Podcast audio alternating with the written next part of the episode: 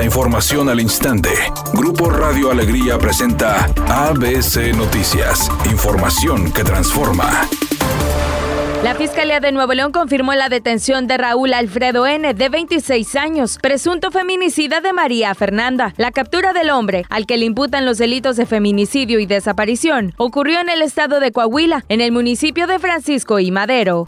Adalina Dávalos, esposa de Jaime Eliodoro N., consideró que se han violado los derechos del exmandatario y se mostró en contra de las medidas cautelares impuestas. Dávalos acudió al penal de Apodaca una vez que se enteró del aplazamiento de la audiencia con el juez federal para el lunes 18 de abril. Se ha violado los derechos, es evidente que se han violado los derechos y pues es algo que en su momento se va a tener que hacer y actuar y lo que tengan que hacer los abogados, yo solamente no les puedo comentar.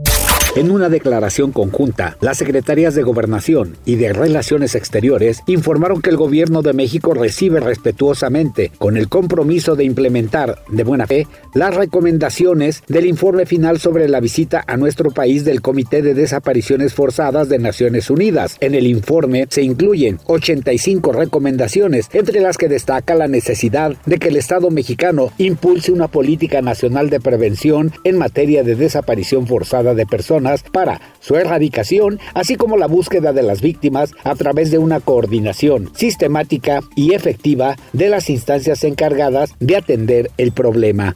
Editorial ABC con Eduardo Garza. Los municipios aumentaron el perdial este año hasta en un 100%. La gente está respondiendo en el pago. Monterrey ha recaudado en tres meses más de 1.100 millones de pesos. Escobedo 135 millones de pesos, 36% más que el año pasado. Santa Catarina 129 millones, Guadalupe 293 millones. Pero ahora hay que invertirlos en calles, avenidas, alumbrados, seguridad. No se les está viendo nada. La gente responde con el pago. A los municipios les corresponde responder en atención y servicios, ¿a poco no?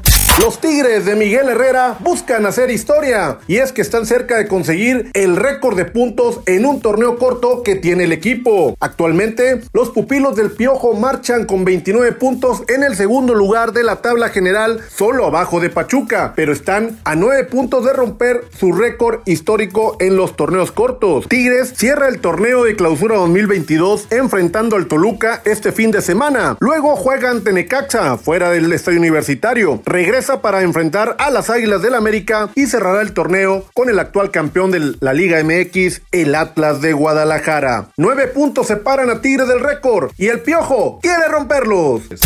Un video en el que aparece Yair imitando ni más ni menos que a Laura León como parte del programa Tu cara me suena que está en su segunda temporada ya se hizo viral. Le han dicho de todo. Algunos aplaudieron su esfuerzo, pero la mayoría dijo que no tenía nada de femenino, lo cual es bueno para él, pero malo para la competencia. 32 grados en el área metropolitana. La lluvia de esta tarde en el oriente de Nuevo León avanza hacia el norte, con potencial de producir granizo y descargas eléctricas. ABC Noticias, información que transforma.